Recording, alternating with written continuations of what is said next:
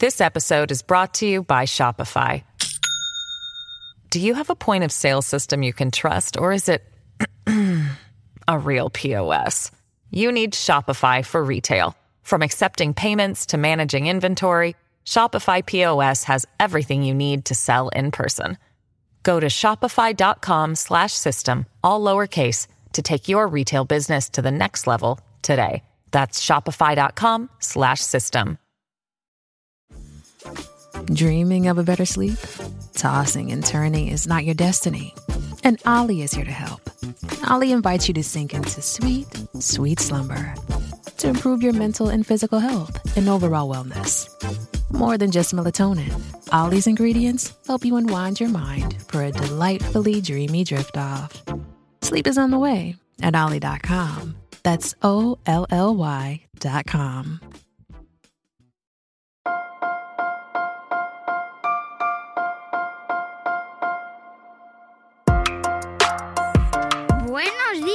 días, Madre Esfera. Buenos días, Madre Esfera, con Mónica de la Fuente. Buenos días, Madre Espera. Bienvenidos un día más a nuestro podcast, el podcast de la comunidad de creadores de contenido sobre crianza en castellano, donde ya sabéis que nos encanta hablar sobre crianza, sobre infancia, sobre educación y también, como no, sobre adolescencia, esa etapa tan bonita y que eh, parece que los padres, las madres eh, nos vamos aproximando a ella como si fuese algo muy peligroso, que nos fuésemos a adentrar en una peli de terror y que queremos un poco, ya llevamos tiempo intentando plantearlo de una manera un poco más positiva, por suerte, para que pues, eh, disfrutemos, yo creo, todos, todas, padres, madres, y también las criaturas, pues esta etapa que tienen y que todos hemos pasado, ojo, que es que todos hemos sido adolescentes. Para eso, para reflexionar todos y todas juntos sobre la adolescencia y cómo vivirla y cómo considerarla un privilegio, vamos a hablar sobre el libro El privilegio de vivir con un adolescente claves para educar con empatía y optimismo, qué importante esas dos palabras, con su autora, con Sonia López Iglesias. Lo primero, buenos días, Sonia, ¿cómo estás?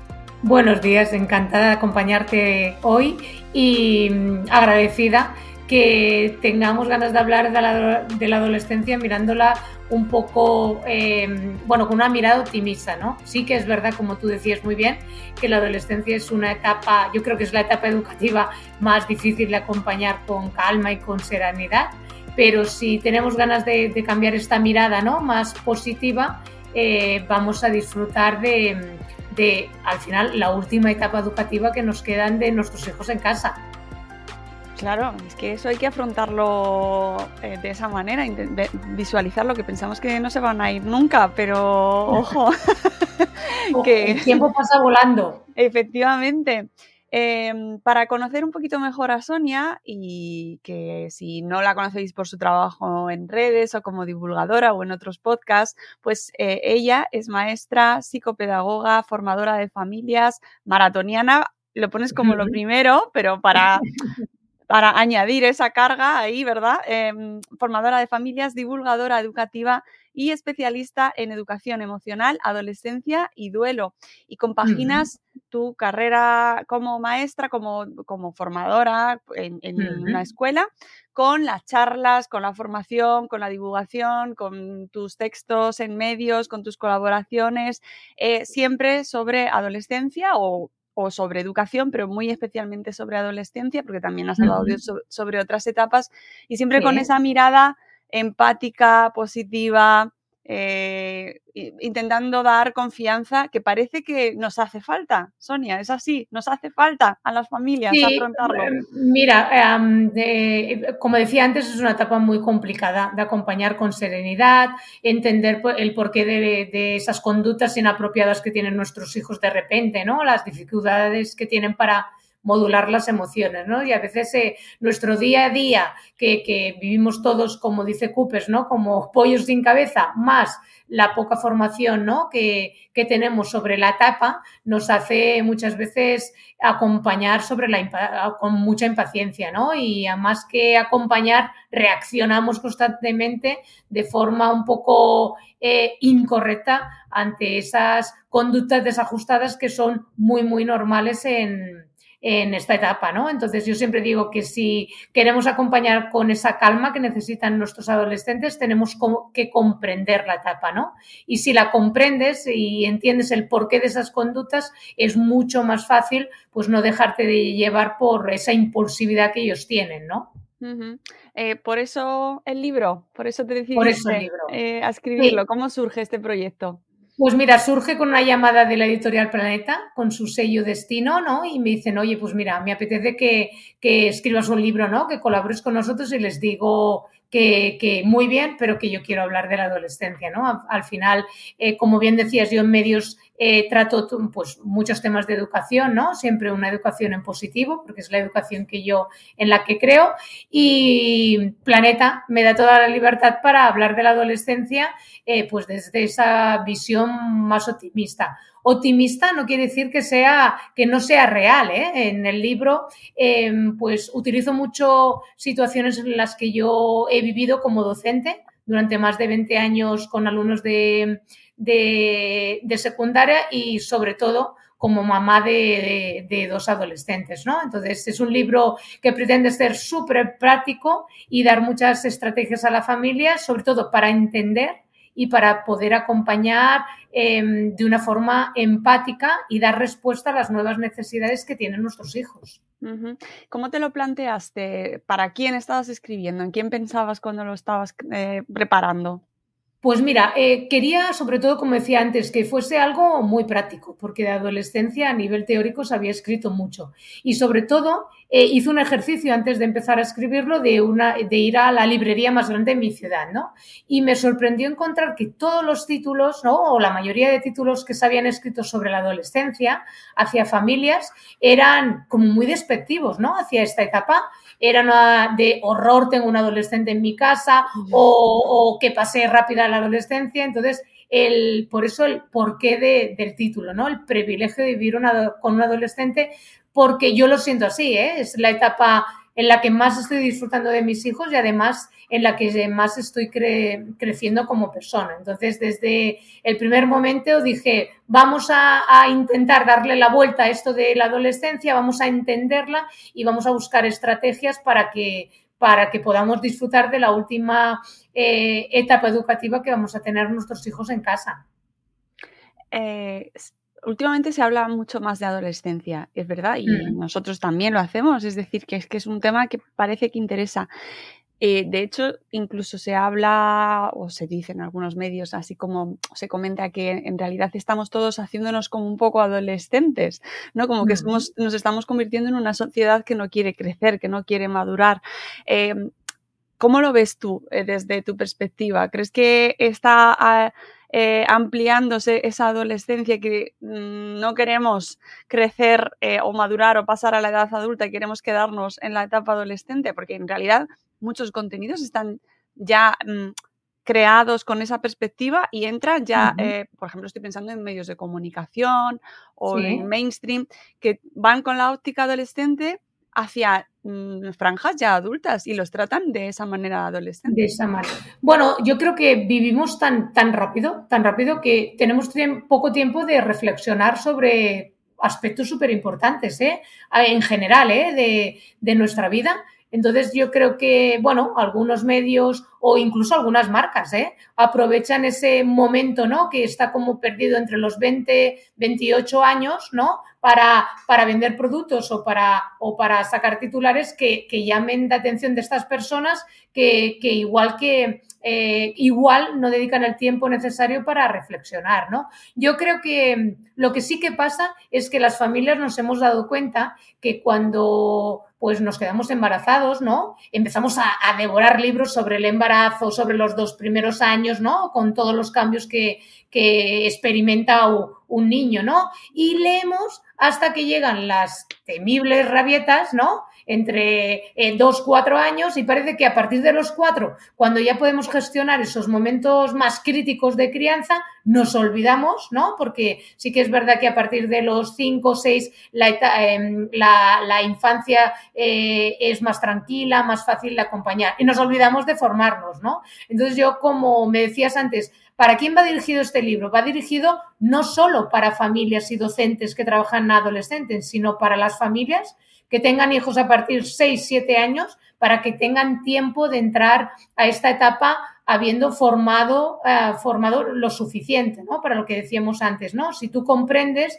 puedes acompañar con esa serenidad que necesita el adolescente, ¿no? Y dejas de reaccionar a esas conductas que te cueste mucho, que te cuesta mucho entender el, el por qué, ¿no? Entonces es un libro que está dirigido a todas las familias, todos los docentes a partir de, de 6, 7 años que tengan ganas de, entrenarse muy bien para cuando eh, su hijo o su hija llegue al adolescente eh, poder dar eh, respuesta a esas necesidades que son muy, muy diferentes a las que tenía em, su hijo o hija hasta el momento, ¿no?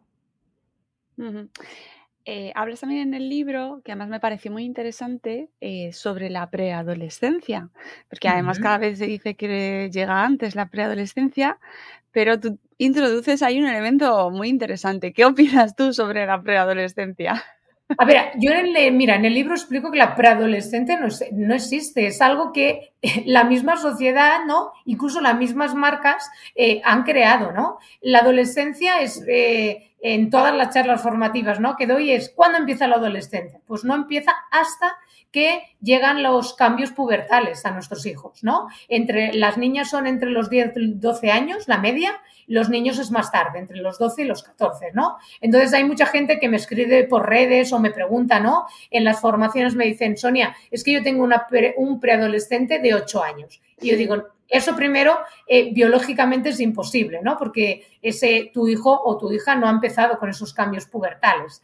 Y lo que hace ese niño es imitar las conductas de adolescentes que, te, que tienen cerca. Sí que es verdad que todo se, se adelanta, ¿eh? también los cambios pubertales, porque antes la media en chicas era entre 12 y 14 y ahora estamos viendo muchas escuelas que, que las niñas del, del ciclo superior entre 10 y 12 años ya han hecho ese cambio pubertal. Entonces, sí que eso nos exige de formarnos mucho antes que los padres de, hace a lo mejor 20 eh, años, ¿no?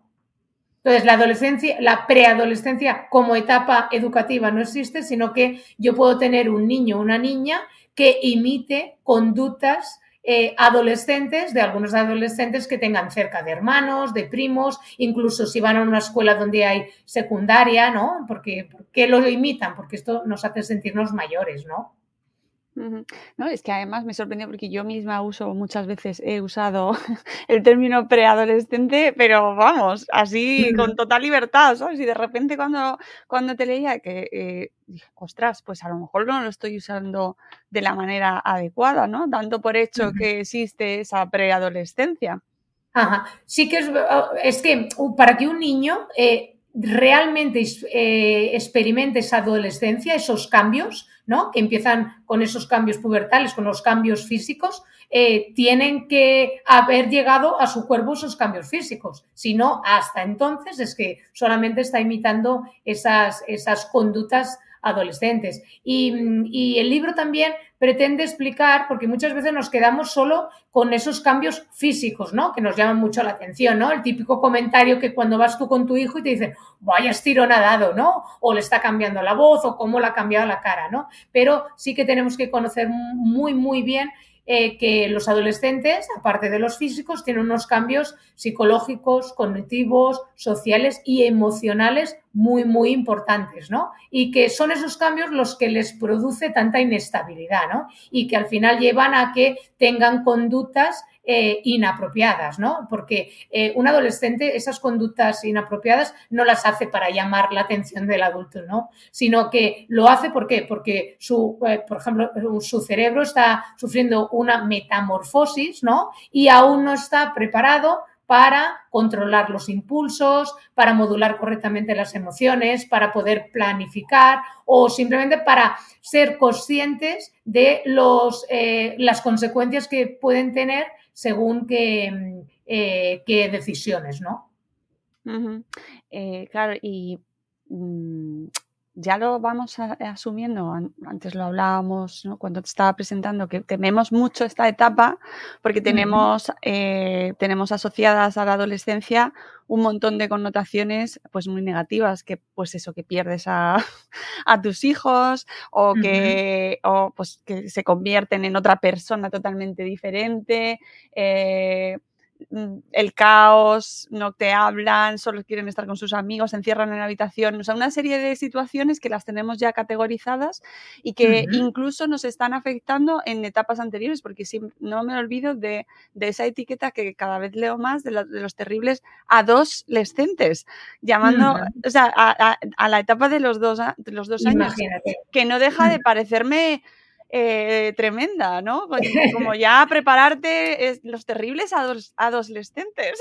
Claro, claro. Bueno, exageramos mucho, ¿eh? Exageramos mucho. Mira, hay que ser muy conscientes y yo pienso que es el primer paso cuando quieres conocer la adolescencia, que tanto los adolescentes como las familias estamos sufriendo un duelo. ¿vale? Eh, para el adolescente hay que pensar que es muy difícil crecer, mucho. Parece que quieran ser mayores, quieran esa libertad, sí que es verdad, pero eso no quiere decir que esa, esa necesidad de, empezar a volar del nido no les produzca eh, miedo, ¿eh? mucha incertidumbre, mucha inseguridad. Entonces hay que, hay que entender que ese adolescente está en un proceso de duelo muy importante porque además siente que sus privilegios que tenía en la infancia también van desapareciendo. ¿Por qué? Porque el nivel de exigencia hacia ellos ¿no? Eh, va, va, aumentando. Y el otro duelo es el que sufrimos las, familias, ¿no? Eh, antes lo hablábamos, ¿no? De conectar de, jo, es que es muy difícil ver cómo, cómo crecen eh, nuestros hijos, ¿no? Yo te comentaba, jo, es que tengo ya un universitario en casa, ¿no? y no es fácil aceptar, ¿no? Y no es fácil aceptar que nos necesiten de forma diferente. No quiere decir que, nos, que ya nos hayan dejado de necesitar. Yo creo que es la etapa que más necesitan sentir que estamos a su lado, que estamos presentes y disponibles en su vida, pero hay que conseguirlo hacer con una distancia con la distancia justa. Y eso es lo difícil de, para los padres, es encontrar la distancia justa de esa libertad, ¿no? De esa autonomía que necesita nuestro hijo o nuestra hija y respetarla, ¿no? Pero no hay que olvidar que es el momento vital de desarrollo que más nos necesitan. Sí, que ahí es donde quizás entraría eh, pues estas dos palabras de la portada, ¿no? La empatía, y el optimismo. Exacto. Mira, es, si yo entiendo, por ejemplo, que, que, mi hijo o mi hija necesita tiempo para encerrarse en su habitación y no me lo tomo como que no quiere saber nada de mí, sino todo lo contrario, que necesita ese espacio, eh, al final, la habitación de un adolescente les da seguridad. ¿Vale? Porque es su zona de confort. Y entonces, como ellos están inmersos en esos cambios tan turbulentos, ¿no? Que les produce tanta, tanta inestabilidad, es el lugar donde se encierran, encuentran esa seguridad para construir su nueva identidad. Y dices, wow, es que es dificilísimo. ¿Por qué? Porque están descubriendo ahora quién soy yo, ¿no? Y además en qué quiero convertirme. Entonces, si un adolescente eh, siente que su familia respeta ese espacio, ¿no? Y que busca unos espacios, unas ventanas de oportunidad para eh, demostrarle día a día que están a su lado y que entienden que no sepan modular correctamente las emociones, que no sepa planificar correctamente, que es normal que pongan a prueba eh, los límites, porque ponen a prueba los límites para qué? Para sentir que estamos aún al otro lado. Entonces, si, si el adulto eh, se muestra empático y entiende todas estas conductas, va a ser mucho más fácil que los conflictos disminuyan en casa, ¿no? Un, un, adolescente que se siente respetado, se siente querido, se siente acompañado y sobre todo siente la empatía a esos cambios, que sus padres entienden los cambios y que entienden esas, esas eh, conductas inapropiadas, en muchas ocasiones va a ser mucho más fácil acompañar esta adolescencia. Eso sí, para el adulto supone un ejercicio muy difícil de hacer, ¿eh? Y que hay dos días que, te va a servir y que vas a, mostrar esa calma que necesita y al tercer día, eh, como somos humanos y no pasa nada, perdemos los nervios en una conversación, em, paramos, pensamos que el adulto somos nosotros, eh, nos damos tiempo para bajar esas emociones, ¿no? Por ambos lados eh, pedimos disculpas y volvemos a empezar de cero. Sí, y pues sí que además yo creo que en muchas ocasiones, y seguro que te lo encuentras, eh, esperamos una, intentamos hacer todo esto que has dicho, ¿no? Que es tan difícil, mm. tener empatía, ponernos en su lugar, mm, esperar al momento oportuno para decir las cosas, tal.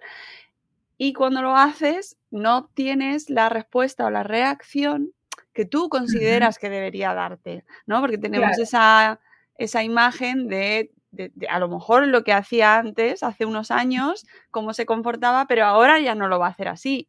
Y, y eso puede parecer un fracaso, ¿no? Como puede parecer que no, que no está sirviendo.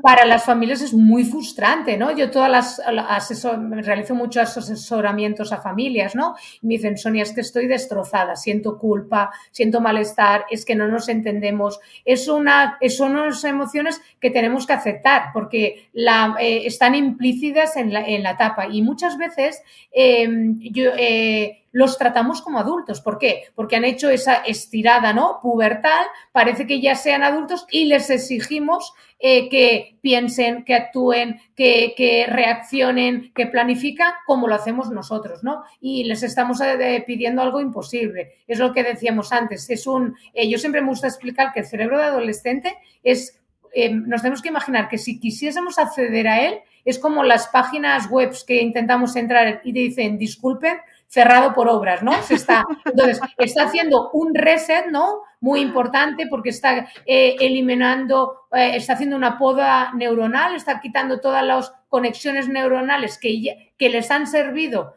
durante la infancia, pero que ya no sirven y están creando una, ¿no? Y sobre todo tenemos que entender de forma muy fácil que la parte prefrontal del cerebro, que es la encargada de, pues, de planificar, de modular esas emociones, de ser pacientes, eh, de, de ser empáticos, esa es la parte del cerebro que está justo detrás de las órbitas de los ojos más inmadura. Entonces, todas estas eh, acciones ejecutivas que les exigimos hacer, su cerebro aún no está preparado para hacerlo. Entonces, si eso yo lo entiendo, eh, me ayuda a no reaccionar sobre esa conducta inapropiada, ¿no? Entonces yo entiendo que todo lo que hace mi hijo o mi hija no es nada contra mí, no es algo, no es una llamada de atención, sino es una inmadurez cerebral que aún eh, no le permite actuar como, como, un adulto, ¿no? Actuar, pensar, planificar. Entonces, si eso lo entiendo, me ayuda a no reaccionar,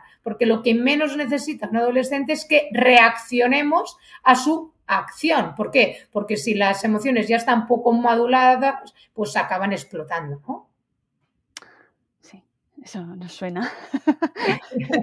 en, el libro, además, hablas de estereotipos, de, mitos, de tabús, no tabús, sino mitos que, tiene, que tenemos como familias eh, sobre la adolescencia. ¿Cómo ayudas a desmitificarlos? ¿no? ¿Desde, desde dónde?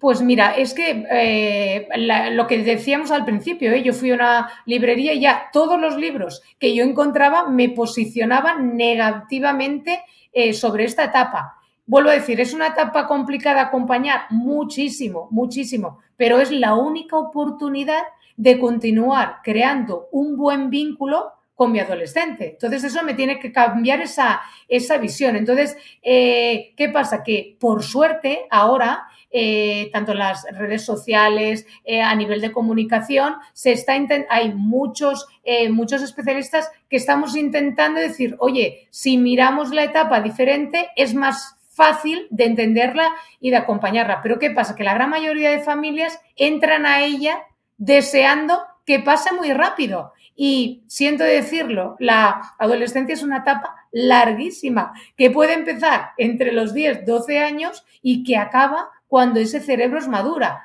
maduro y puede llegar a pasar hasta los 25 años. Entonces, tenemos una etapa muy muy larga, ¿no? De atender. Entonces es mejor comprenderla, prepararnos bien para disfrutarla, ¿no? Yo siempre tengo, siempre explico que yo tengo dos objetivos muy claros con mis hijos, ¿no? Uno es darle alas para que empiezan a volar del nido eh, como adolescentes seguros, con unas habilidades sociales, emocionales, em, con intento eh, darles unos valores, pero quiero que vuelen del nido. Y dos, tengo que conseguir que aunque yo eh, les anime a volar de, ese nido, les dé muchos motivos para querer volver, para sentir que cuando ellos se vayan de casa, este va a seguir siendo su hogar, ¿no? Es un poco en el libro lo explico, ¿no? a todos los padres y madres, ¿no? La mayoría, ¿no? Que hemos tenido suerte de tener una familia que nos ha apoyado, que nos ha acompañado, ¿dónde te sientes más seguro que en casa de tus padres, ¿no? Entonces es, es este objetivo doble, ¿no? De yo te doy la libertad que necesitas, esa autonomía, entiendo que para ti es muy difícil hacerte mayor, pero te doy eh, motivos para que esto siempre sea tu hogar, ¿no? Para que, puedas encontrar siempre tu, tu eh, tu oasis ¿no? Eh, en, tu vida. ¿Y qué es lo que más nos cuesta a, las familias con las que te encuentras y que además eh, incides en el libro? Eh, ¿Qué es aquello que a lo, que deberíamos prestar especial atención dentro de practicar esa empatía, ese optimismo, pero qué no podemos dejar de hacer? Mira, tenemos que conseguir una, una comunicación que sea respetuosa y que esté basada en el respeto.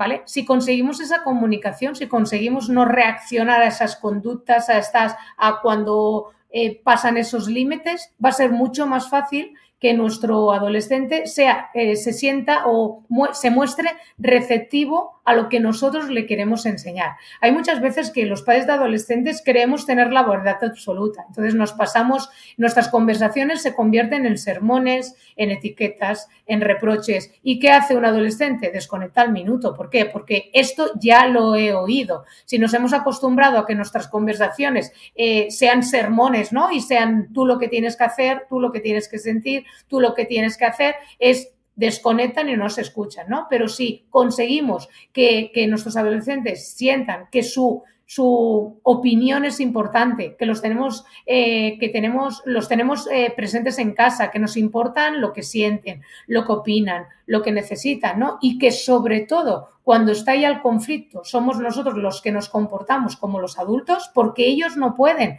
por ese, por ese cerebro que tienen reactivo si basamos, si conseguimos eh, tener esa, esa comunicación abierta, eh, afectiva, respetuoso, va a ser mucho más fácil el poder, por ejemplo, pactar con ellos unos límites y que los quieran respetar, el que cuando tengan un problema, porque los van a tener, sientan que casa es un sitio seguro y que puedan eh, compartir sus emociones, sintiendo que nosotros las validamos y que nos pidan ayuda porque sienten que no les vamos a juzgar, ¿no? Eh, muy a menudo cuando trabajo con adolescentes en la escuela me dicen, eh, y yo muchas veces pregunto, pero ¿por qué no habláis en casa, no? Y, por, y siempre es lo mismo, ¿eh? Porque no nos escuchan, porque solo quieren darnos ellos las soluciones o porque se pasan el día juzgando, ¿no? Entonces, si yo entiendo que para mi hijo es muy difícil eh, hacerse mayor y lo que necesita mi hijo cuando se acerca a mí no son mis reproches ni mis consejos, sino simplemente mi silencio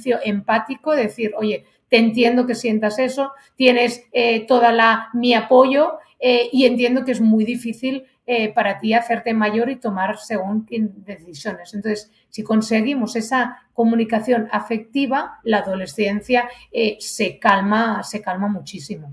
Hablabas de escuchar a un adolescente que me parece una tarea dificilísima. Yo creo que suena fácil, pero... ¿Sabes lo que pasa? Que nosotros estamos acostumbrados a interrogar al adolescente, porque llegan del instituto y lo que hacemos es, ¿qué es? ¿Cómo te ha ido el día? ¿Cómo te ha ido el examen? ¿Te habrás portado bien en clase? ¿No habrás contestado? Cuando un adolescente llega a casa, lo que menos tiene eh, son ganas de hablar del instituto lo que necesita es que tú muestres interés por lo que le gusta, por sus intereses, por sus ilusiones, que muchas veces nada tiene que ver con el centro escolar, ¿no? Entonces, el, eh, darles oportunidades, yo siempre digo que, hay que encontrar los momentos para hablar, pero los eligen ellos al final, ¿no? Yo utilizo mucho, por ejemplo, en los traslados, si algo es un padre o una madre de un adolescente, es un taxista, ¿eh? Ahora te acerco aquí, ahora me llevas aquí. Entonces, esos momentos distendidos, ¿no? Que digo yo, de coche, donde eh, de repente te empiezan a explicar, eh, es donde tenemos que mostrar nosotros nuestras ganas de escuchar y no dar consejos, no dar sermones, no etiquetar, ¿no? Y decirle, tú lo que tienes que hacer es, porque yo ya he pasado por lo que, lo que tú estás viviendo. Entonces, el mostrarnos empáticos, esa, ese silencio afectivo que yo digo, ¿no? Te escucho y si tú me pides la opinión, te la, te la voy a dar. Y si no, pues ya te la daré más adelante, ¿no? Dificilísimo. Es un ejercicio muy difícil, pero sí que eh, cuando empiezas a practicarlo, ves los beneficios que te aporta en la, en la relación, ¿no? Y entonces es lo que decíamos, eh, nos tenemos que formar y hay que entender. Y cuando tú entiendes esta etapa y entiendas esas reacciones, es mucho más fácil el no enzarzarte en estas, en estas em, discusiones constantes, ¿no? Que hay veces en casa. Y además hay que entender y no olvidarnos que los adultos somos nosotros, ¿no? Y que tenemos el derecho en una discusión, ¿no? Decir, oye, pues hoy no estoy con la paciencia necesaria, con la empatía necesaria, hoy no puedo hablar contigo, oye, bajamos revoluciones y mañana, mañana retomamos, ¿no? Pero un adolescente que se sienta querido y respetado en casa va a ser un adolescente eh, que va a tener eh, sus conductas inapropiadas en según momentos porque es normal, pero va a ser un adolescente con el que vamos a, a poder disfrutar ¿no? de muchas cosas. Esa, es la idea. De hecho, ahí está el privilegio, ¿no? Se supone. El privilegio. Yo lo siento así, pero vuelvo a decir, que sea un privilegio no quiere decir que sea fácil, ¿no? Entonces, en el libro intento dar muchas pautas súper, súper prácticas para poderlas llevar en nuestro día a día en muchos aspectos, ¿eh? sea en la comunicación, sea en la gestión, por ejemplo, de las nuevas tecnologías, sea en cómo podemos ayudar a crear una buena autoestima, a encontrar ese espacio que decíamos antes, ¿no? Ese espacio justo de libertad para que ellos no se sientan eh, que los controlamos todo el tiempo, pero que consigamos que ellos se muestren responsables con sus tareas escolares, con sus responsabilidades en casa. Entonces, el, ir aplicando eh, pequeñas estrategias muy fáciles de aplicar y útiles nos va a facilitar pues poder transitar por esta etapa educativa que ya hemos dicho antes que es muy larga, ¿no? De una forma lo más positiva queriendo. Y además tenemos una suerte, Mónica, que es que cuando tú tienes hijos adolescentes en casa, si tienes ganas de escuchar empáticamente, te ayudan mucho a crecer. ¿No? ¿Por qué? Porque ellos ya no ponen filtro y te dicen, mamá, es que estás insoportable, es que mamá, tú dices, me acuerdo una conversación con mi hijo pequeño que discutíamos y, me, y yo le decía, no me grites. Y me decía, pero es que me estás gritando tú y tú dices que no se tiene que gritar. ¿No? Entonces, yo puedo reaccionar muy negativa contra él y decirle yo hago lo que me da la gana porque soy el adulto y puedo hacer lo que quiero o decirle, oye, tienes, tienes razón, o sea, vamos a bajar decibelios los dos o nos damos el tiempo que necesitamos para, para hacer, ¿no? Entonces, el escucharles empáticamente nos hace crecer también mucho como personas a nosotros. Claro, lo que pasa que implica pues también un trabajo de educación emocional que mira que llevamos aquí llevamos hablando sobre este tema y se lleva hablando mucho, pero es que es que qué importante es y qué poco lo aplicamos, sobre todo nosotros como adultos. ¿Sabes qué pasa, Mónica? También que es muy fácil hablar de la educación emocional, de la inteligencia emocional, pero realmente somos la primera generación que estamos creando, eh, intentando eh, trabajar esa inteligencia emocional con nuestros hijos cuando nosotros no la hemos recibido. Entonces, ¿qué pasa? Esto pasa por, por la formación, ¿no? Yo siempre que empiezo a acompañar a, familias con adolescentes, yo no trato directa, en algún caso puntual sí, pero yo no trato con los adolescentes. ¿Por qué? Porque el primer paso de cambio tiene que pasar por eh, el papá y la mamá de forma conjunta, ¿no? Entonces hay que decir, oye, hemos llegado a un momento que la situación es incontrolable, hay que cambiar cosas. ¿Quién la tiene que cambiar primero? El adulto, ¿no? Porque al final es el que lleva las riendas de, de ese acompañamiento. Y ese es el paso difícil, el aceptar que necesitamos cambiar cosas que no hemos hecho bien pero no porque no hayamos querido. Aquí eliminamos la culpa, sino porque no hemos sabido hacerlo de una forma em, correcta o no hemos sabido simplemente. Entonces, eh, lo bueno es que nunca es tarde para cambiar estas, estas conductas con nuestros hijos. Eh, hablabas de los límites, que también me parece uno de los temas como más complicados, ¿no? De lidiar en esa búsqueda de equilibrio entre eh, darles espacio, pero a la vez establecer unas normas, ¿no? Yo creo que ahí es donde a lo mejor nos cuesta más a las familias.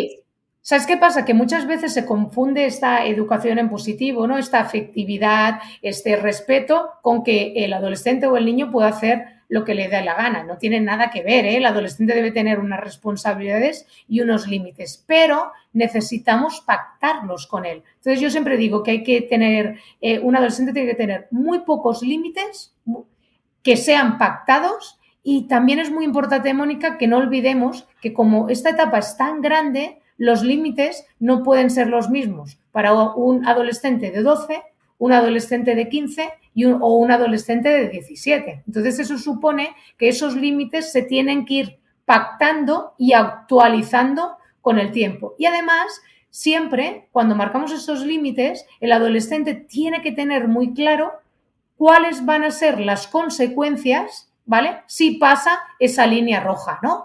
Eh, decíamos antes, ese adolescente a veces la pasa para darse cuenta, o sea, o para comprobar que papá y mamá están ahí, dándole el apoyo, eh, el, el, afecto que él necesita. Pero tiene que haber unas consecuencias. Y esas consecuencias siempre tienen que ser naturales y asociadas al límite que tú te has saltado. Te voy a poner un ejemplo muy fácil. Hay eh, familias a las que acompaño y empezamos la sesión y me dicen, hemos castigado a nuestro adolescente un mes sin móvil.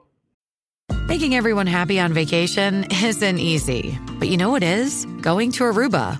All you have to do is walk out your door to find pristine pools, relaxing white sand beaches, and an island teeming with outdoor activities that'll put a smile on any face. You won't just feel great, you'll all feel great, filled with a calmer, more peaceful vibe that radiates Aruba's warmth. And the best part is, it never fades. That's the Aruba effect. Plan your family trip at aruba.com. Lucky Land Casino asking people what's the weirdest place you've gotten lucky? Lucky? In line at the deli, I guess? Aha, in my dentist's office. More than once, actually. Do I have to say? Yes, you do. In the car before my kids' PTA meeting. Really? Yes. Excuse me, what's the weirdest place you've gotten lucky? I never win and tell. Well, there you have it. You can get lucky anywhere playing at LuckyLandSlots.com. Play for free right now. Are you feeling lucky? No purchase necessary. Void where prohibited by law. 18 plus. Terms and conditions apply. See website for details. ¿Vale? Eh, yo he dicho, vale, ¿qué ha hecho mal? Y vamos a ver que, por ejemplo, ha llegado tarde a casa hasta saltado ¿no? la norma de que tenía que llegar a las 10 de la noche. Primero, no vamos a cumplir un mes inmóvil, es algo que no, que no va a funcionar, porque a los tres días eh, lo va, se lo vamos a, dar, porque o lo va a necesitar por los traslados o porque, o porque nos vamos a aflojar. Entonces, si yo, por ejemplo, mi hijo adolescente, hemos pactado que a las 10 tiene que estar en casa y viene a las 11, ¿vale? Él sabe que la consecuencia del próximo día es que el próximo día no va a poder venir a las 10. ¿Por qué? Porque no ha cumplido ese límite, ¿no? Esa norma que tenemos en casa. Sino que el próximo día la consecuencia va a ser que va a tener que volver a las 9. ¿Vale? ¿Por qué? Porque él pasó ese límite. Y el próximo día, si él vuelve a las 9, porque es la consecuencia, el próximo día que salga podrá volver a las 10 y, y habrá aprendido que el no ser eh, responsable con ese límite, con esa norma que hemos pactado, tiene una consecuencia, pero tiene una consecuencia natural y relacionada con lo que no ha hecho bien. Entonces es, nos sentamos, nosotros en casa, por ejemplo, nos sentamos y no son las mismas normas para el de 16 que para el de 18, ni mucho menos. Entonces las revisamos al igual que revisamos las responsabilidades, que tienen que tener responsabilidades en casas, pocas, pero bien hechas, ¿eh? Y tienen que tener responsabilidades y en esta edad la responsabilidad debe ser el, instituto, ¿no? Entonces, el pactar con ellos un horario, por ejemplo, de estudio nos va a facilitar mucho que no tengamos que pasarnos todo el día, tienes que estudiar, tienes que estudiar, tienes que estudiar, ¿no? Entonces, contra más estructurados estemos en casa, menos posibilidades de que salten las alarmas, ¿no? Salte ese conflicto, que al final ese conflicto nos lleva de nos culpa y sobre todo, pues em, afecta muy negativamente a la conexión, ¿no? Que tenemos con nuestro hijo o nuestra hija adolescente. Claro, eh, el tema de estructural está, a, a, nosotros nos encanta, pero claro, a ellos en general, no hablo por todos, pero a muchos adolescentes se rebelan mucho contra toda esa, eh, ¿no? A que este control, esa estructura me tiene siempre contra, aunque Claro, pero si los has pactado es mucho más fácil, ¿no? Porque yo digo, por ejemplo, ¿eh? es que claro, no, eh, tengo que estudiar ahora. Y yo digo, pero si lo dijiste tú, ¿quieres que cambiemos este horario de estudio? Porque si hemos visto que no te va bien, pero es que lo, o sea, el sentirle, el hacerles cómplice de esos horarios, de esas normas, de esos límites, nos va a ayudar muchísimo a que sea más fácil que las quieran cumplir. Y esos límites siempre son revisables. ¿Cuándo se tienen que revisar? Pues a medida que ese adolescente vaya creciendo, ¿no? Y sus necesidades a, todos los niveles vayan cambiando, ¿no? Entonces, ¿es, un, ¿es normal que un, que un adolescente le cueste cumplir sus responsabilidades? Por supuesto que es normal, claro, Entonces, ahí va es con la paciencia o simplemente, pues, no sé, si una norma es no em, tienes que ser responsable de tu habitación mínimamente, ¿no? Pues eh, me voy, no podrás salir hasta que cumplas con tu con tu responsabilidad, ¿no? Y al final, eh, los padres de adolescentes nos convertimos un poco como la ONU, ¿eh? Nos pasamos el día pactando, ¿eh? Mamá, es que tengo que... Vale, pues pero cuando vengas, confío en ti que lo primero que vas a hacer es hacerlo. Si no lo hace, pues el próximo día le voy a decir que me cuesta confiar en sus palabras porque ayer eh, no lo hizo, ¿no? Entonces hay que aprender mucho a ponerse el casco de, mediador, ¿no? Y, em, al final es como un tango, ¿no? Hay veces que nos tenemos que dejar llevar un poco y hay, y hay veces que nos tenemos que, que ser nosotros los que dirigimos casi sin que ellos se, den cuenta, ¿no? Y sobre todo lo que va muy bien es expresarles cómo nos sentimos pero no desde el reproche, el odio, es decirle, oye, pues eh, yo desde la calma te digo que esa situación me ha hecho daño eh, y quiero que, en casa estemos a gusto, ¿no? Sea un sitio donde todos eh, tengamos nuestras necesidades cubiertas, porque al final los límites no solo dan seguridad a nuestros hijos, sino que se asegura, nos aseguramos que tanto las necesidades de ellos como las nuestras estén cubiertas. Entonces es decirles, oye, yo siento que mis necesidades no están cubiertas y no me siento a gusto con, con la relación que tenemos. Pero yo te aseguro, llevo 20 años acompañando a adolescentes, a familias eh, como madre, que si lo trabajamos de forma sistemática, eh, los resultados aparecen pronto hablabas de, los límites, cómo funcionan para, los adultos, y es que el papel de los adultos aquí es fundamental.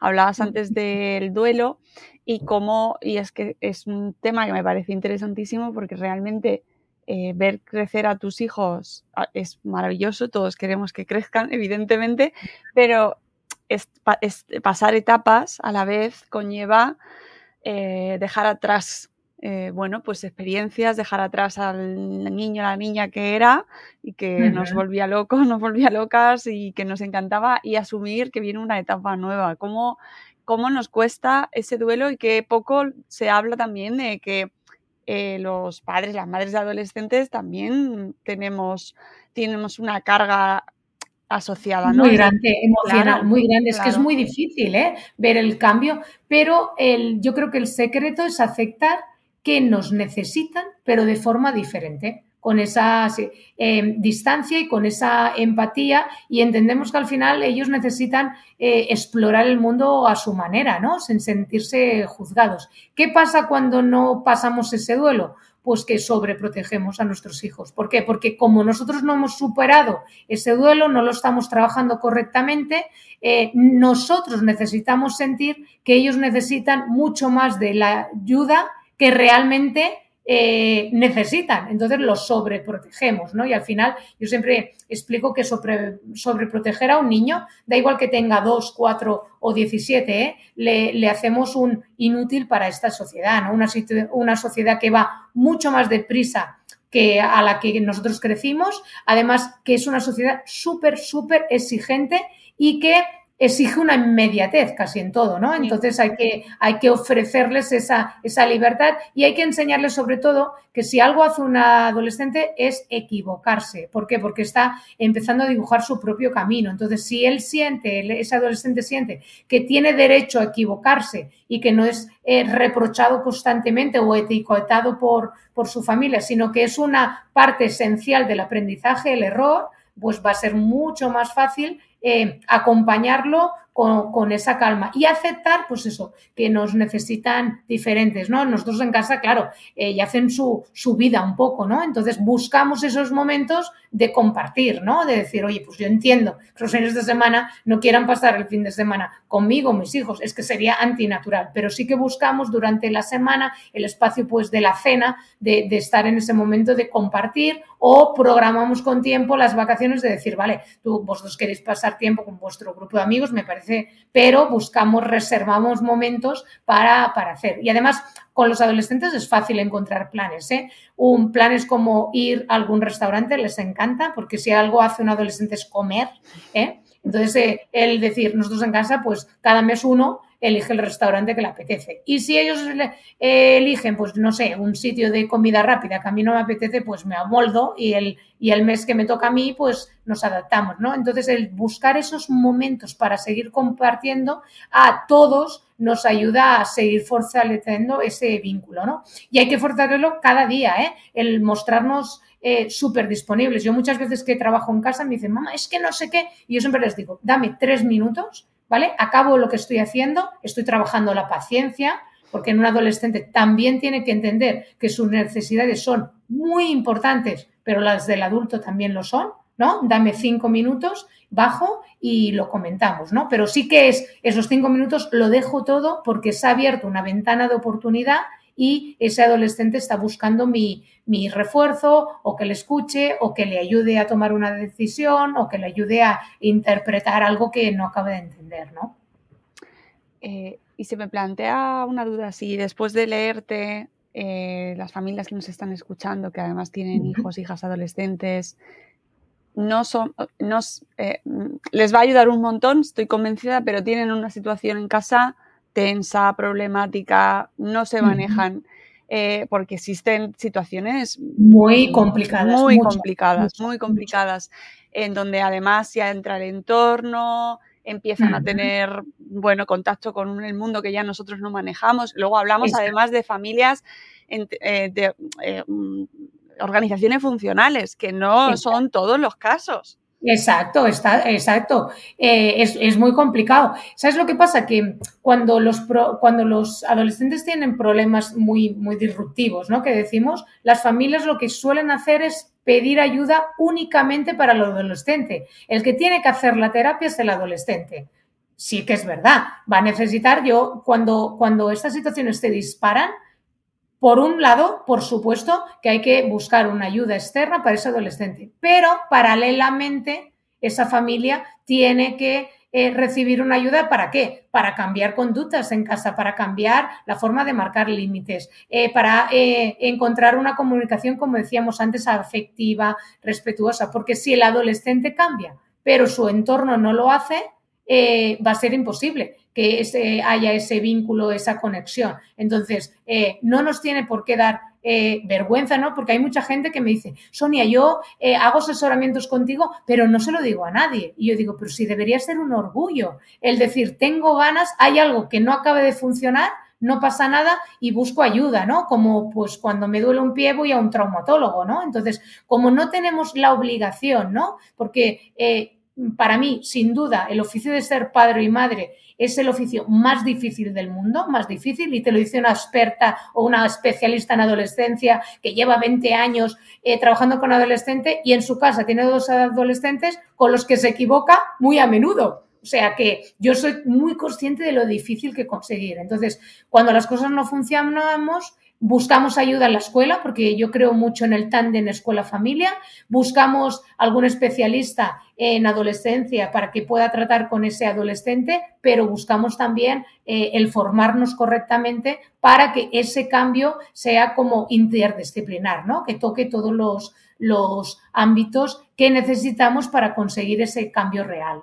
Sí que yo en ocasiones siento que a la familia cuando, existen esas situaciones está un poco estigmatizado, ¿no? Eh, esas situaciones que en muchas ocasiones llevan, derivan en violencia incluso, y no es fácil eh, comentar, por sí es más fácil decir, no tengo, eh, mi hijo tiene rabietas, o no dormimos, o no, estamos, no, no, nos, no nos hacemos, pero en el tema ya cuando llegamos a la adolescencia y es inmanejable o hay un conflicto, se genera una situación en la cual es difícil. Las, muy complicada y violenta, ¿eh? Sí, Muchas veces. ¿Sabes lo que es, es lo que dices tú? Es, muy es mucho más fácil controlar a una rabieta de un niño de dos años. ¿Por qué? Porque le sacamos tres cabezas. Pero cuando son adolescentes, yo siempre explico que, por ejemplo, mi, mi adolescente mayor mide un 87 casi. O sea, me saca cinco cabezas a mí. Entonces, cuando una persona es mucho más grande que tú, es muy complicado, ¿no? Y dices, wow, es que siento hasta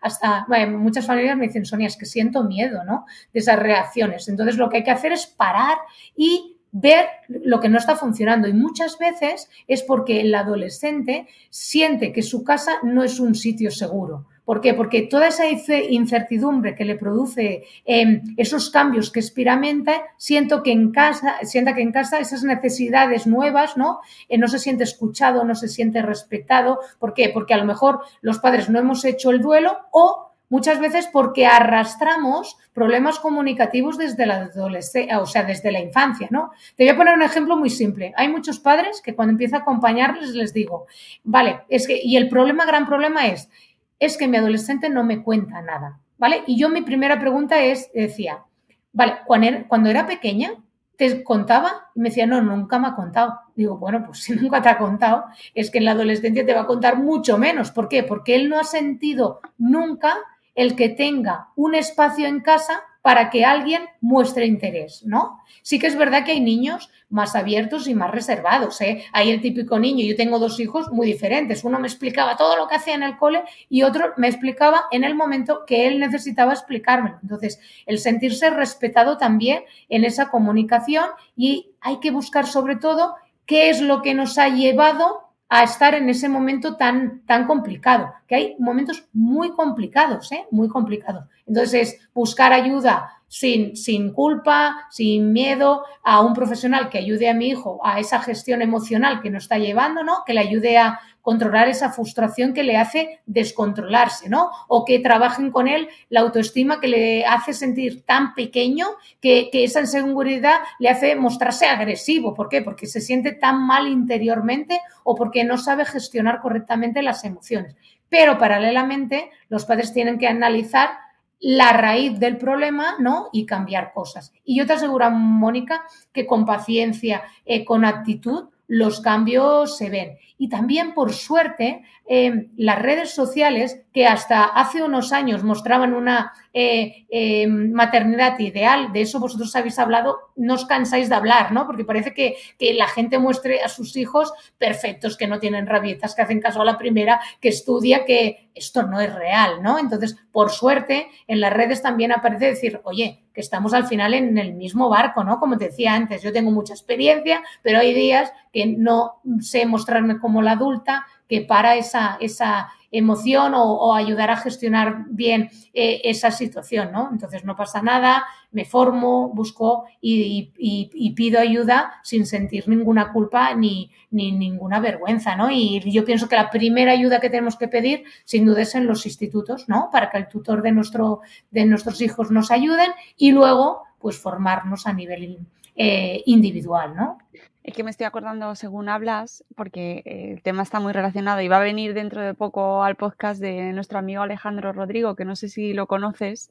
Que Yo creo que sí, sí, vale, sí, sí, sí. Que tiene un libro del cual los hablaremos también en este podcast, eh, que es precisamente habla de ese paso más allá del, del cuando hay una situación muy difícil adolescencias muy, muy, muy, muy complicadas, que por suerte no suele ser lo, habitual, pero Alejandro precisamente es su trabajo, se dedica a asesorar y ayudar a familias que viven estas situaciones y, va a ser un, un programa que va vendrá después y me parece ideal porque es como el, el, bueno, vale, o sea, esto es en general para todos, nos viene maravilloso, pero es que luego hay situaciones así que también nos viene bien saberlo. Mira, yo he tenido la suerte, y siempre digo la suerte, trabajé durante 20 años con alumnos de secundaria, de cuarto de eso, que los institutos de mi ciudad los expulsaban por mala conducta o por consumo eh, de alguna sustancia. Nosotros los recogíamos y intentábamos eh, a conseguir la reinserción eh, social. Fue durísimo. Aquellos 20 años fueron muy duros, ¿no? Además, yo empecé muy joven, pero me enseñaron cuáles deberían ser los pilares del acompañamiento. Tengas eh, un niño tenga dos años o tenga 18, ¿eh? que al final es la firmeza, Hello, it is Ryan, and we could all use an extra bright spot in our day, couldn't we? Just to make up for things like sitting in traffic, doing the dishes, counting your steps, you know, all the mundane stuff. That is why I'm such a big fan of Chumba Casino. Chumba Casino has all your favorite social casino style games that you can play for free anytime, anywhere with daily bonuses. That should brighten your day a little. Actually, a lot. So sign up now at chumbacasino.com. That's ChumbaCasino.com. No purchase necessary. VGW. Void were prohibited by law. See terms and conditions. 18 plus. Lucky Land Casino. Asking people, what's the weirdest place you've gotten lucky? Lucky? In line at the deli, I guess? Aha, in my dentist's office. More than once, actually. Do I have to say? Yes, you do. In the car before my kids' PTA meeting. Really? Yes. Excuse me, what's the weirdest place you've gotten lucky? I never win and tell. Well, there you have it. You can get lucky anywhere playing at LuckyLandSlots.com. Play for free right now. Are you feeling lucky? No purchase necessary. Void where prohibited by law. 18 plus. Terms and conditions apply. See website for details. La amabilidad y el respeto. Entonces, si conseguimos esto, yo te puedo asegurar que durante 20 años vi como esos chavales que estaban fuera del sistema, que los habían echado del sistema. No hablo mal de los institutos, sino porque era unas situaciones Sí, sí. inaguantables.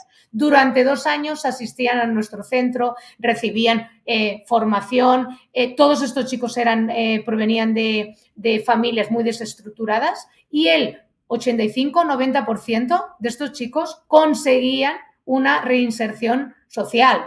¿Eh? Y eh, acababan aprendiendo un oficio, eh, empezaban en el mundo laboral. Entonces, con, teniendo muy claro que el adolescente necesita respeto, firmeza, que aquí es donde vienen los límites, las normas, las responsabilidades y mucha eh, amabilidad. ¿Por qué? Porque eh, a esta edad los adolescentes están acostumbrados que no haya filtro, ¿no? Eres un inútil, no sirves para nada. Un, un- alumno el otro día venía a la tutoría y me decía, Sonia, es que me han dicho, ojalá no te hubiese tenido. Imagínate, ¿no? Porque a veces las familias, yo incluso alguna vez seguro, ¿eh? hemos dicho cosas que al minuto eh, no sentimos, ¿no? Entonces, ¿por qué? Porque nuestra desesperación, ¿no? Nuestra situación en casa con tantos conflictos nos llevan a decir cosas que dices, wow, ¿cómo he sido capaz de decirle eso a la persona que yo más quiero? Y hay un truco que en el libro sale que a mí me funciona muy bien. A, los padres cuando me dicen, Sonia, ¿cómo tengo que hablar con mi adolescente? ¿no? ¿Cómo lo tengo que tratar? Yo digo, ¿cómo tratarías a tu mejor amiga o a mejor amigo? Yo a mi mejor amigo nunca le he- he etiquetado, nunca le he levantado la voz. Siempre que me llama estoy disponible para qué? Para echarle una mano y dar respuesta a sus necesidades, para escucharle, para mostrarme empática. Y yo digo, jo, ¿y por qué no lo hacemos con nuestros hijos, no? Sí que es verdad que la falta de conciliación, el día a día, nos, nos resta Claro. mucha de nuestra energía y de nuestra paciencia, ¿no? Entonces, si tú eres consciente de que, de que yo muchas veces cuando hablo con mis hijos digo, vale, va, piensa que estás hablando con tu mejor amiga, ¿no? Eh, muéstrate empática, muéstrate respetuosa y, le, y dale la opción a que, se, a que se hayan equivocado, ¿no? Porque lo primero que le diríamos a una amiga que es, oye, que no pasa nada, todo el mundo se equivoca, pero cuando se equivoca nuestro hijo adolescente, pues vamos aquí al, al, al estar eh, encima del, del error, de muchas veces eh, los adolescentes se quejan de que cuando discutimos con ellos les echamos, eh, o sea, les recordamos todo lo que han hecho mal los últimos años, ¿no? Entonces es porque siempre has sido así, porque tú eres un eh, no funciona, no me escuchan, no vas a mejorar nunca, no vas a conseguir nada en la vida. Jo, si esto te lo dicen eh, muy a menudo, esta autoestima está tan baja que es imposible que yo cree una nueva identidad que tenga las cuatro patas de, de, la silla que necesita, que, que sea una nueva identidad robusta, ¿no? Entonces, la, eh, esa seguridad, ese decir, oye, te equivocas, estoy a tu lado, va a ser mucho más fácil que, se vaya construyendo poco a poco. ¿eh? Y vuelvo a decirlo, cuando nos pasemos, cuando no sepamos manejar o validar las emociones, paramos. Yo muchas veces pido disculpas ¿eh? a mis hijos, ostras, lo siento, no te he entendido o no estaba o, les he dicho, hoy no puedo. O sea, es que hoy no puedo. Eh, eh, no me siento eh, capaz con energía de, poderte ayudar o de calmar tu dolor, mañana retomamos y, ya está. Entonces, un adolescente que ve que sus padres piden disculpas, ¿vale? Y que tienen ganas de, de arreglar ¿no? el problema o estas conductas, va a ser mucho más fácil que cuando este adolescente se equivoque y no haga las cosas mal, pues haga lo mismo, ¿no? Sí, y, además, eh, y relacionado con esto que comentabas de, y que hemos hablado antes de las situaciones como más límite, que muchas veces las familias nos, mm, por las situaciones de la rutina, de la vida diaria, del cansancio, de cómo vivimos al final, todos estamos hasta arriba, mm, llevamos a, más arriba situaciones que a lo mejor no no eran para tanto, por así decirlo, ¿vale? Sin minimizar la importancia de las cosas, pero sabiendo, poniéndolo en contexto, eh, jo, mm, pues es que eso, con la experiencia que puedas haber tenido con estos jóvenes o lo mm. que nos cuenta Alejandro, eh, relativizas, ¿no? dices, ah, vamos a poner el problema en su Mira, en el libro yo creo que surge más de una vez la idea de hay que priorizar no podemos entrar en todas las guerras. Entonces ah, vamos a decir, vamos a proteger a ese adolescente y vamos a dar respuesta a sus necesidades, sobre todo emocionales, ¿no? Entonces, no entro en todas las guerras. No puedo pretender que la habitación esté perfecta, que saquen todos 10 eh, en el colegio, que hagan todo a la primera. Es que va a ser imposible porque vamos a reventar todos, ¿no? Entonces, voy a priorizar cuáles son las conductas que quiero trabajar y cuando estas conductas hayan mejorado, voy a poner, voy a marcarme nuevos objetivos con, con, con, mi adolescente para que puedan arreglar, porque intentar arreglarlo todo es muy imposible y sobre todo analizar bien qué es lo que nos ha llegado hasta aquí. Claro, también te digo, Mónica, que es muy fácil. Yo, por ejemplo, en mi caso, ¿no? Tengo una persona corresponsable a mi lado que me ayuda, que tiene horarios muy similares, pero claro, cuando tú eres una eh, madre o un padre eh, monoparental, cuando estás solo en esto porque a lo mejor tu pareja no lo ve igual que tú, ¿no? Y no ve la necesidad de, tener que formarse, se complica mucho, ¿no? El problema de la conciliación, ¿no? Hay mucha gente, claro, si tú llegas a las nueve de la noche de trabajar, es muy difícil este acompañamiento desde la calma, que queda muy bonita, ¿eh? la calma, la serenidad, la empatía, eh, pero al final es nuestra responsabilidad, ¿no? Entonces es elegir pocos objetivos que queremos arreglar, nos ponemos a ellos y cuando esto se arregle, ir eh, poco a poco, ¿no? Pero aceptando que es muy difícil y que nos va a tocar entrenar muchísimo. Esto es peor que una maratón, ¿eh? eh y a los 12, cuando llegan, empiezan a los 12 los cambios eh, pubertales llegan a los 14 y dices, ya lo tengo dominado. No, no, no, no, porque es cuando empieza a no modular sus emociones, ¿no? Porque empiezan a estar en el pico, ¿no? Y dices, pero por favor, que no lo habíamos...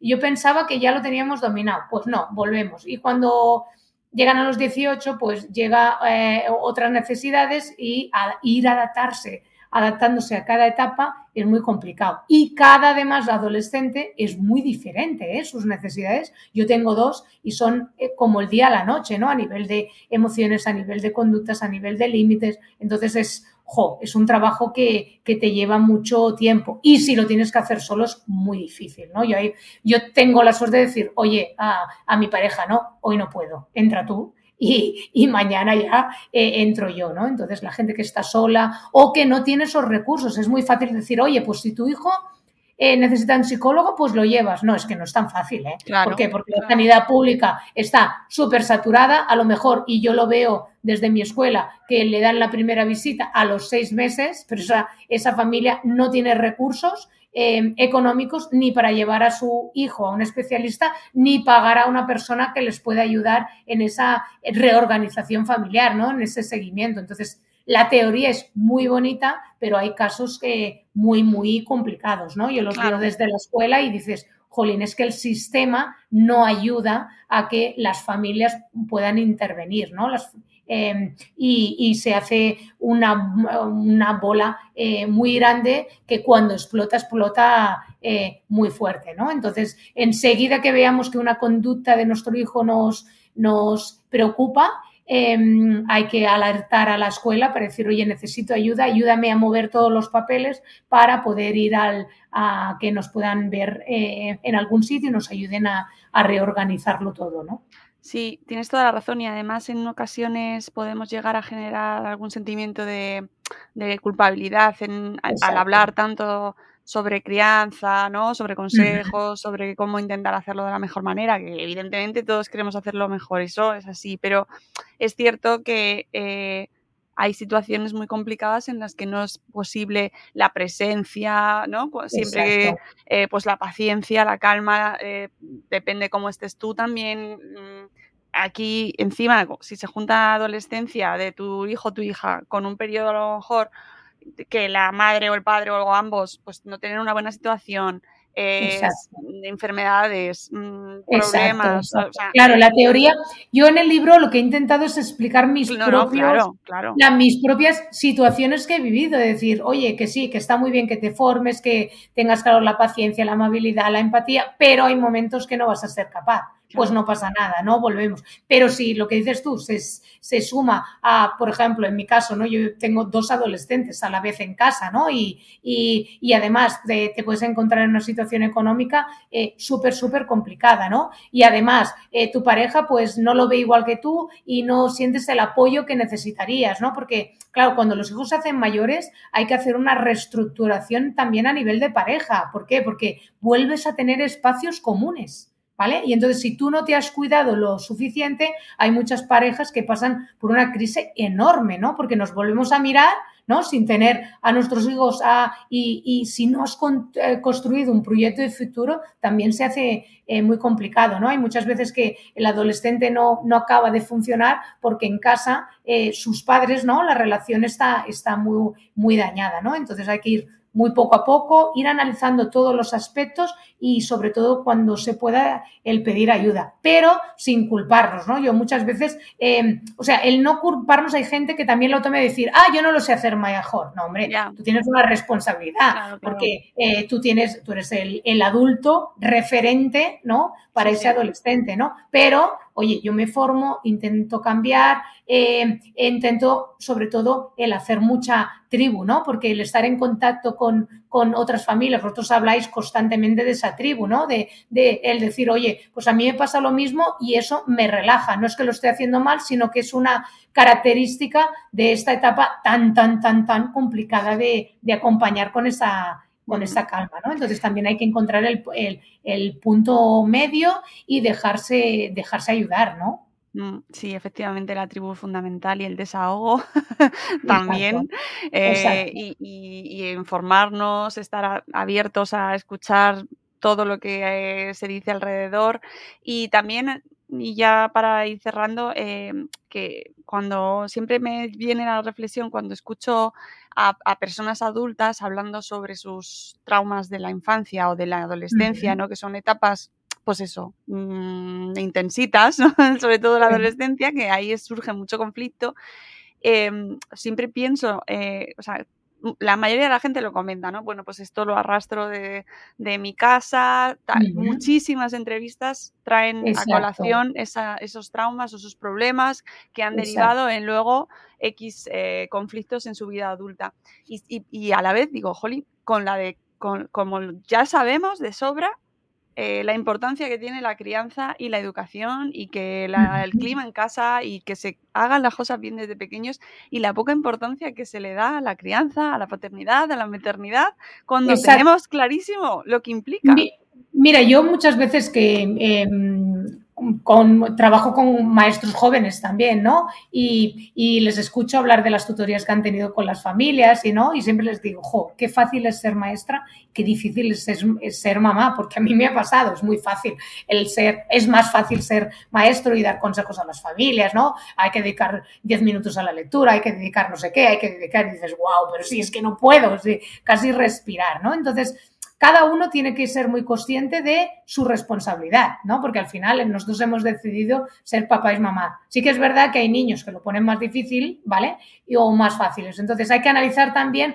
qué tipo de educación hemos recibido nosotros, ¿no? Si yo he recibido una educación súper estricta, pues em, inconscientemente me va a llevar a, copiar el patrón que recibí yo en casa, ¿no? Entonces, desde bien pequeños lo que yo siempre, eh, yo también acompaño ¿eh? a familias con niños pequeños, ¿eh? decir, oye, hay que construir entre papá y mamá, ¿no? Un patrón educativo nuevo, ¿no? Donde cojáis todo lo bueno que hemos tenido todos y intentemos apartar todo lo malo, ¿no? Entonces, eh, hay que encontrar un, un, modelo educativo asertivo, ¿no? Respetuoso, paciente, pero claro, si yo vengo de una familia donde no ha habido ningún límite, pues me va a costar mucho, ¿no? Y es cuando yo sobreprotejo, ¿no? Porque, o si he recibido una sobreprotección de, de, mis, de mis padres, pues yo tiendo a hacerlo, ¿no? Entonces, eh, primero es analizar qué tipo de educación yo he recibido, qué heridas emocionales puedo haber tenido y por eso decíamos el trabajo tan importante que aparte del niño lo hagamos los adultos, ¿no? Decir, oye, pues a lo mejor estoy copiando un patrón de conducta exactamente que tuvo mi madre conmigo o mi padre y lo estoy llevando a mi hijo eh, sin ser consciente de ello, ¿no? Por eso decíamos de que, nos tenemos que formar, pero no solo en la adolescencia, ¿eh? sino desde que empezamos a ser padres. También te digo que las redes sociales nos ayudan mucho a formarnos. El seguir a mucha gente muy potente que vosotros vais invitando a vuestro escuchar podcast, eh, leer posts eh, de Instagram, de gente que sepas que, tiene ganas de compartir, también ayuda mucho a, crecer, ¿no? Como papás y, mamás y al final hacer esa tribu que tanto necesitamos, ¿no? Decir, oye, ningún, yo creo que no existe ningún mamá o papá eh, perfecto, aunque tú tengas 200 eh, carreras relacionadas con la pedagogía, llevas, eh, en mi caso, ¿no? Llevo casi 30 años siendo docente y, y no me equivoco cada día, pero me, me, equivoco un día sí, otro no, ¿no? Entonces es ser consciente de lo difícil que es esto de la maternidad, pero sí con la responsabilidad de querer eh, cambiar cosas que, que no van funcionando, ¿no? Pues eh, con ese objetivo yo creo que ha quedado bastante patente en la entrevista, eh, creo que ha quedado muy mm, bueno, pues bien entendida la idea del libro.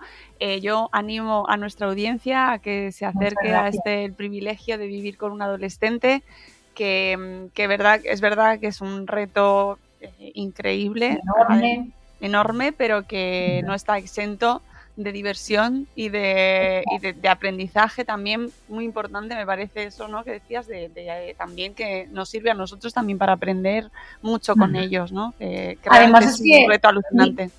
Yo creo que lo más bonito de, haber escrito el libro, porque escribir un libro, bueno, tú lo sabes, es un reto muy grande, ¿no? Y yo decía, pero esto es, eh, estamos a punto de lanzar la cuarta edición y sobre todo de, la gente ¿no? que me escribe, ¿no? sobre todo por redes, por Instagram, y me dicen, wow, ¿cómo me ha ayudado? ¿no? Qué bien. Y, decir, pues vamos a montar ese tribu, vamos a pedir ayuda y que estamos al final todos en el mismo barco con un objetivo común, ¿eh? que nuestros hijos sean felices ¿no? y que crezcan y desarrollen las, las habilidades necesarias para, para hacer frente a, a ese entorno que es súper complicado. ¿no? Mm. Totalmente. Pues Sonia, un placer charlar contigo. Muchísimas gracias, Mónica. Y de verdad, enhorabuena por el éxito del libro. Está, está genial ahí la cuarta edición y que haya muchas más.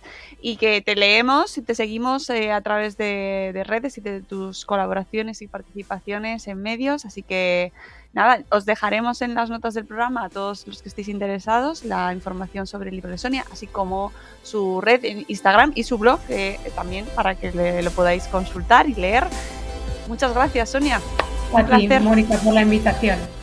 Amigos, nos vamos. Espero que os haya resultado interesante este episodio y volveremos con un nuevo programa de Buenos Días Madre Esfera. Adiós.